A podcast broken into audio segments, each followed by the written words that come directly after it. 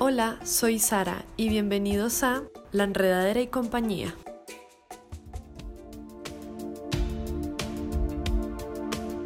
Desde el miércoles 28 de abril en Colombia se han desarrollado las protestas en el marco del paro nacional. Estas movilizaciones se han dado durante la pandemia del COVID-19 en medio de una crisis económica, social y de salud pública. El pueblo colombiano marcha por muchas razones diferentes, desde la intención del gobierno de aprobar una reforma tributaria impopular, una propuesta de reforma al sistema de salud, exceso de fuerza por parte de la fuerza pública, la militarización de varias ciudades y la falta de garantías para ejercer la defensa del medio ambiente y los derechos humanos. Que viva el paro nacional y la soberanía de los pueblos, que viva la vida. Hola, soy Sara, soy estudiante universitaria de Biología y Astronomía y hoy nuevamente nos acompaña Luis Carlos Pozo. Hola, soy Luis Carlos, yo soy psicólogo de la Universidad Nacional y estoy estudiando una maestría en conservación y uso de la biodiversidad. Llevamos 10 días en paro nacional y han pasado muchas cosas. Esto implica que ha habido una gran cantidad de información rondando por ahí en redes sociales y medios de comunicación. Sí, ha sido tanta que la verdad eh, como que ha, habido que filtrarla un poco, ¿no? Entonces, para hacer eso comprensible, pues hay una serie de, herramientas, eh, los algoritmos de las redes sociales, los filtros que usan los medios de información y de comunicación para saber qué nos envían, qué nos muestran, pues, y eh, los mismos filtros que usa nuestro cerebro para entender las cosas. Eh, también es importante que hoy, 7 de mayo, se ha puesto a discusión el rol que cumplen las redes sociales en la censura y en la divulgación de la información. Es un debate que empezó esta mañana porque desapareció mucho contenido de Instagram relacionado con el paro nacional y fue algo que nos generó mucha curiosidad justo cuando íbamos a grabar este episodio. Eh, sí, y con base en eso queríamos recopilar varios datos científicos que hemos leído por ahí para ayudarnos a entender y ayudarlos a ustedes a entender todo el cuento de la información. Entonces, cómo estamos recibiendo la información y cómo nuestro cerebro procesa la información. Entonces, primero que todo, Luis Carlos, ¿qué sabemos de cómo nuestro cerebro procesa esa información? Bueno, desde la psicología, esto es uno de los como objetos de estudio más interesantes, que es cómo es que nuestro cerebro logra tomar todos estos diferentes tipos de información y de datos que le llegan del mundo exterior y unirlos, unificarlos todos en como en nuestra percepción de la realidad. En, ese sentido, a lo largo de la, de la, historia evolutiva, los cerebros han desarrollado algo que se denomina los sesgos cognitivos. Un sesgo básicamente es un hackeo, una herramienta que tiene nuestro cerebro que le permite como hacer atajos en el procesamiento de la información. Entonces no tiene que tener toda la información de, de algo para lograr llegar a una conclusión y lograr tener como un plan de acción sobre qué hacer con esa información. Esto parece ser que fue una cosa, una adaptación evolutiva de nuestros cerebros, pues de los cerebros en general, para poder como sobrevivir con la menor información posible. Entonces yo no tengo que ver todo el león para saber que un león me va a atacar, sino que solo con ver la silueta del león ya mi cuerpo se pone en modo de huida o de lucha. Eso parece que fue muy adaptativo porque muchos animales muestran patrones similares a los sesgos y pues nosotros no somos la excepción. En nosotros, por ejemplo, estos sesgos se manifiestan en, en que en cosas como que yo le creo más a una persona que se parece a mí. O le creo más a una persona que está diciendo cosas que yo ya creo. Ese tipo de, herramientas que tiene nuestro cerebro, de, como atajos que usa nuestro cerebro, pues le sirven mucho para ser más eficiente. Algo curioso que descubrí en la investigación para este episodio es que incluso las personas que tienen más formación académica también muestran sesgos e incluso tienden a justificarlos más sesgos especialmente de información. Entonces, cuando tienen una creencia muy arraigada, ellos la empiezan a justificar con sus argumentos cada vez más profesionales, digamos. Ahí se puede ver que los sesgos existen en el cerebro, ¿no? Son independientes del nivel formativo, son independientes de las creencias, simplemente es un mecanismo que tiene nuestra cognición. Y esto tiene muchos problemas ya en el mundo político y social porque han causado que tengamos prejuicios o predisposiciones hacia las personas. Esto es una, los sesgos son una de las razones por las que tenemos, por ejemplo, que asumimos que una persona puede ser peligrosa por cómo se viste, por ejemplo. O podemos asumir su nivel de inteligencia según la forma en la que habla, ¿sí? Incluso llevando la otra escala, pues empieza a verse cada vez más el efecto que una cosa tan pequeña puede tener a nivel social. Y esto es un ejemplo, por ejemplo, de los medios de comunicación. Los medios de comunicación pues son igual creados por personas, ¿no? Son una herramienta hecha por gente y por lo tanto va a ser afectado por las cosas que afectan a las personas. Los medios de comunicación son otro cuento particular de sesgos porque pues lógicamente las personas que están en una posición jerárquica de poder en un medio de comunicación, pues ellos deciden qué entra y qué no entra, eh, a qué le dan prioridad y a qué no le dan prioridad. Entonces ellos ya están prácticamente decidiendo por nosotros qué vamos a leer, qué información vamos a consumir. Entonces los sesgos de esa persona de decir qué información nos va a entregar y qué información no nos va a dar y de qué manera nos va a dar esa información o cómo la va a comunicar, pues lógicamente nos afectan nuestros propios sesgos. Por ejemplo, cuando en las noticias vemos que ponen en los titulares que hay vándalos que salen a hacer daños, pero no especifican que hay miles de personas y que solo algunos hacen esos daños. Entonces esas generalidades pues pueden llegar a ser, pues vienen de un lugar muy sesgado y pueden llegar a ser peligrosas. Claro, porque además refuerzan esas ideas en, otras personas. Y en las personas que no piensan eso, pues puede hacer que empiecen a pensar de una manera diferente. Eh, y con todo esto que estamos discutiendo, pues los medios de comunicación entonces tienen un rol muy importante en lo político, lo económico y lo social, y pues nos afectan mucho a la audiencia de maneras que no nos esperaríamos, que vamos a ver también más adelante en este episodio. Claro, y posiblemente tienen ciertos intereses que se reflejan en lo que muestran, ¿no? Sí, completamente. Y pues eso también está relacionado, lógicamente, este episodio sobre el paro nacional, eh, a lo que ha pasado con el paro y a todo este cuento de la censura. Entonces, como que uno debería consumir información de los medios que de pronto no sean tan propensos a tener intereses económicos, políticos y sociales, que son los medios alternativos. Claro, y esto es un fenómeno muy interesante que ha empezado a resurgir últimamente a través de las redes sociales se han empezado a mover muchos medios de información y medios de comunicación alternativos e independientes. ¿Eso qué significa?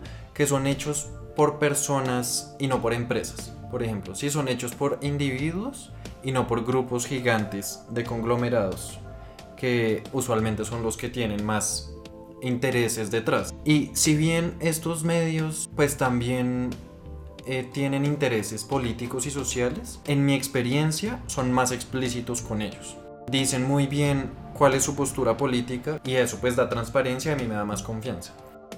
Lo problemático de esto es que son muy dependientes de las redes sociales y discusiones como las que surgieron hoy pues pueden dar, no, nos pueden mostrar que eso simplemente no es tan bueno como lo pintan. Sí, y ahí entra mucho a jugar este juego, valga la redundancia, de los algoritmos que pues matemáticamente se definen más o menos como un conjunto de, pues, de ecuaciones matemáticas que sirven para solucionar un, uno o más problemas particulares. Y las redes sociales usan estos algoritmos como una herramienta digital que como que medio crea una inteligencia artificial que puede aprender o predecir qué recomendarnos dependiendo de pues, la personalidad de cada uno. Entonces, como estos algoritmos están diseñados por gente, o sea, humanos que tienen sesgos, pues entonces es difícil decir que los algoritmos, por ser pues matemáticos, no tienen sesgos naturales. Exacto, están diseñados como si fueran sesgos, ¿no? Es decir, su diseño es para permitir a la inteligencia artificial cortar información o ser más eficiente con toda la información que está recibiendo. que además en casos como los algoritmos de las redes es mucha, mucha, mucha información constante que se le está alimentando, tanto lo que se está subiendo como la forma en la que uno está interactuando con la aplicación. Como un super cerebro humano. Es como un super cerebro humano, exacto, que además surge a partir pues de lo que programaron un par de personas, una decena de personas por allá, quién sabe en dónde, y se convierte como en un monstruo gigante que incluso en algunos casos es difícil de controlar. Estos mismos algoritmos además son los que también definen qué se puede ver, quién lo puede ver, en qué países lo pueden ver, regulan un montón de cuál es como el, de qué tan lejos puede llegar esa información. Y lo problemático además es que empieza a mostrarle a uno lo que cree que uno quiere ver. Porque la idea igual de, de estos algoritmos es que permitan a la aplicación ser exitosa, o sea que uno quiera volver a usarla. Eh, si yo empiezo a seguir como ciertas páginas, va a tender a recomendarme páginas que hablen del mismo tono. Sí, por ejemplo, a mí me pasa, y yo creo que usted también, que estamos como tan preocupados por el medio ambiente que consumimos, compramos tantas cosas como ecoamigables, nos gusta como ver recetas vegetarianas o lo que sea, que el algoritmo, por ejemplo, de Instagram solo nos recomienda más páginas como de chefs veganos y como más páginas de productos sostenibles y más páginas de compostaje y más páginas de todo eso. Eh, entonces, pues sí, esto solo nos hace quedarnos en nuestras propias burbujitas de temas y no nos ayuda mucho a expandirnos tampoco pues en otras cosas. Claro, a fin de cuentas terminamos con una noción limitada de la realidad, ¿no? Que es un poco lo que uno, uno esperaría como lograr expandirla a través de las redes sociales, pero el mismo algoritmo hace que uno se quede en una como noción como limitada. ¿no? Y aquí es donde entra además la, la discusión que surgió hoy 7 de mayo, a partir de todas estas historias desaparecidas y con este contenido no se puede mostrar en Instagram, pues que fue donde yo viví la experiencia. Estuvimos leyendo al respecto y parece ser que e, esto pasó a pesar de, todas las teorías conspiranoicas que surgieron alrededor de esto. Parece que pasó fue por el algoritmo. ¿Por qué? Porque se empezaron a, a subir muchas cosas, a alimentar mucho las historias, a subir mucho contenido que incluso cuentas que no lo hacían como la mía, pues subió de tres historias al día a siete historias. Además era contenido no necesariamente violento, pero sí sensible en muchos casos. Lo cual no le gusta a plataformas que son de entretenimiento. Para nada. Les gusta cero. Y además, este contenido había sido muy reportado. Entonces, el hecho de que, de que lo reporte ya es como una llamada de alerta para el algoritmo. El hecho de que sea spam también es, una, también es una llamada de alerta. Y el hecho de que sea contenido ya per se sensible, lo es. Entonces, esas tres cosas parece ser las que le dijeron al algoritmo de Instagram, hey, empieza a bloquear las cosas asociadas con hashtag, con numeral SOS Colombia, numeral SOS Paro Nacional, numeral SOS nos están matando, todos los numerales que se estaban usando en la protesta empezaron a ser bloqueados por el algoritmo de forma, entre comillas, automática. Sin embargo, uno de los artículos que leímos para este capítulo eran muy claros en decir esto no significa que Facebook, que es el ente administrador de Instagram, esté libre de responsabilidad. ¿Por qué? Porque ellos mismos están viendo que esto está pasando y son los únicos que tienen la capacidad de cambiar algo al respecto. Uno de estos artículos que leímos eh, fue publicado por Manifiesta Media y voy a leerles una cita que pareció, nos pareció muy interesante que dice, nunca antes la humanidad había tenido empresas privadas con tanto poder de decidir cómo se da la deliberación pública en espacios donde la gente se comunica y se informa. Sí, nosotros tenemos esa noción de que las redes son un espacio abierto y al acceso de todo el mundo, y sí lo son un poco, uno solo necesita hacer una cuenta, pero de todas formas, todo lo que está diciendo ahí está bajo el control de una empresa privada, y eso es algo que no podemos olvidarnos. Y entonces eh, de pronto ustedes están como, bueno, estos manes acá vinieron a quejarse. Y pues sí. Pero al mismo tiempo estamos aquí para traer soluciones. Y pues lógicamente, nada, nosotros desde la enredadera y compañía, pues nuestro objetivo es divulgar ciencia y hacer un espacio en donde la ciencia sea accesible para, para todas, todes y todos. Y pues esto también aplica mucho a este contexto del paro nacional y por eso es que estamos haciendo este episodio les queremos proponer algunas soluciones, entre comillas, que pueden ayudar a todos estos problemas que nos hemos quejado anteriormente, eh, Luis Carlos y yo. Bueno, para empezar, queremos dar un consejo que se ha rotado mucho en redes, pero no vale la pena olvidarlo. Y es que es muy importante el autocuidado durante momentos como estos. Mucha gente ha tenido problemas para dormir, han tenido problemas de ansiedad o relacionados a depresión. Entonces es importante, por ejemplo, tener en cuenta que no hay que estar constantemente informándose. Sí, hay que tener unos límites claros sobre cuándo en el día empiezo yo a ver redes sociales y cuándo termino para poder tener también un día a día un poco tranquilo, incluso en el marco de, tanto dolor y desesperación. Y así como es importante no estar consumiendo información todo el día, también es importante saber uno de dónde está consumiendo esa información y el tiempo que uno le dedica a consumir información, hacerlo de una manera inteligente. Lo que nosotros le recomendamos son más que todo informarse de medios alternativos de comunicación. Sí, en, como decíamos antes, esto nos referimos principalmente con medios de gente que está afuera, puede que no participando de las manifestaciones, pero que está en las marchas medios de gente que intenta ser crítica con lo que está sucediendo en este momento en cuanto a la violencia policial, por ejemplo. En la descripción de este episodio y posiblemente en la publicación les vamos a compartir algunos recomendados que hemos descubierto a lo largo de, este proceso. Otro tip es que si van a marchar y están grabando videos sobre abuso o violencia de la fuerza pública para manera de denuncias, Procuren en la grabación decir el día, la fecha, la hora y el lugar para que no se confundan con videos antiguos de otros paros u otros momentos tensos del país. También tenemos algunas recomendaciones para ganarle a este algoritmo monstruoso del que estábamos hablando. Muchas surgieron de nuevo con base en las discusiones que se dieron hoy.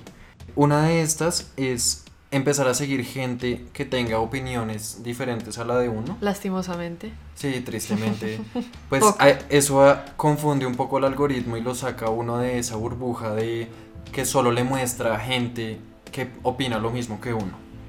De todas formas, esto queda a decisión de cada persona, pero nos parece que es importante mencionarlo para que sepan cómo jugar en contra de esta máquina.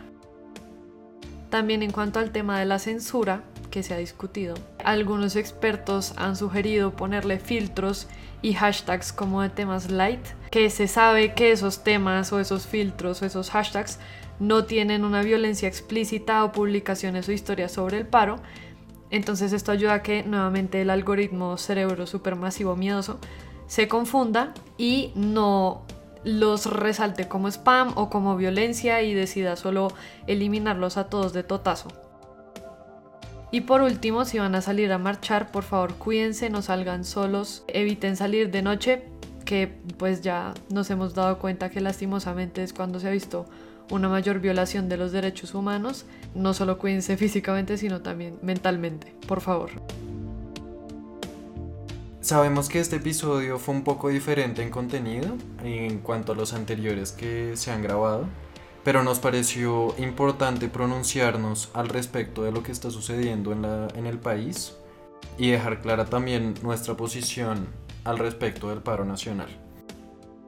Y relacionado a eso, esperamos poder hacer más episodios sobre toda la situación que está pasando en el país, entonces estén pendientes de nuestras redes sociales y las próximas semanas.